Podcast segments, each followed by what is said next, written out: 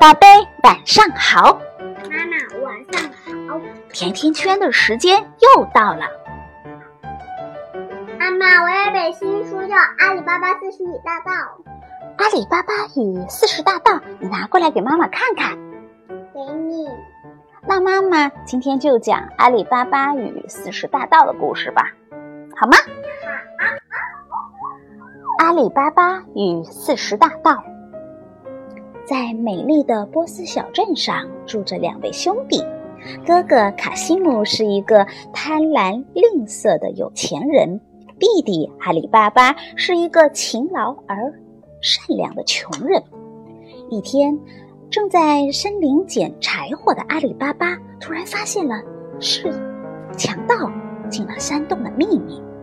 当强盗走后，他也学着对着洞门大喊。芝麻开门，芝麻开门！洞口神奇的打开了，里面有数不尽的金银财宝。走出洞门，阿里巴巴再次念着咒语。哎，你知道是什么咒语吗？芝麻开门，芝麻关门。到底是芝麻开门还是芝麻关门呢？芝麻开门。哦，阿里巴巴念道：“芝麻开门，芝麻开门。”可是洞口没有开。阿里巴巴应该怎么喊呢？芝麻关门，芝麻关门。对，阿里巴巴念出了咒语：“芝麻关门。”洞口果然关上了。阿里巴巴带着一个大袋子的金币回到了家。哥哥的花言巧语让阿里巴巴最终说出了四十个大盗的秘密。第二天，当哥哥装满财宝正要出山洞的时候，他突然忘记了咒语。这时候，强盗回来了，他们愤怒地把哥哥一刀砍死了。不久，阿里巴巴在山洞里发现了哥哥的尸体，只好将他悄悄地带回家。强盗们得知阿里巴巴也进入了山洞，发誓要杀死他。强盗在阿里巴巴家的门口。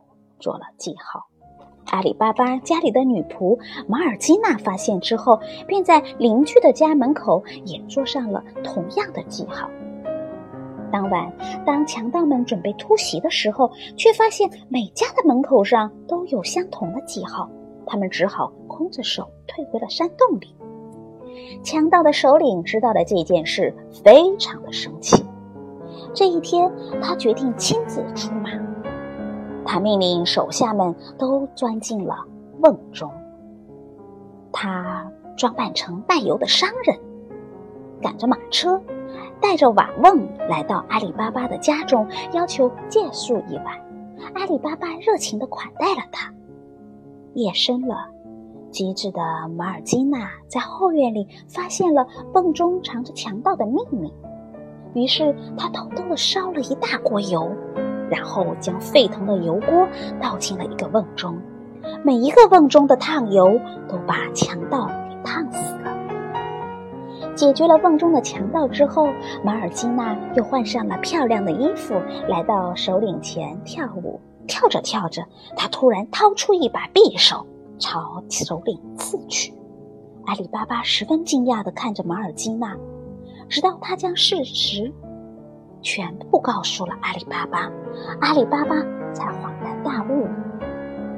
聪明的女仆凭着自己的勇气战胜了四十大盗，从此阿里巴巴和卡尔基娜真正的安宁了下来，幸福快乐的生活在了一起。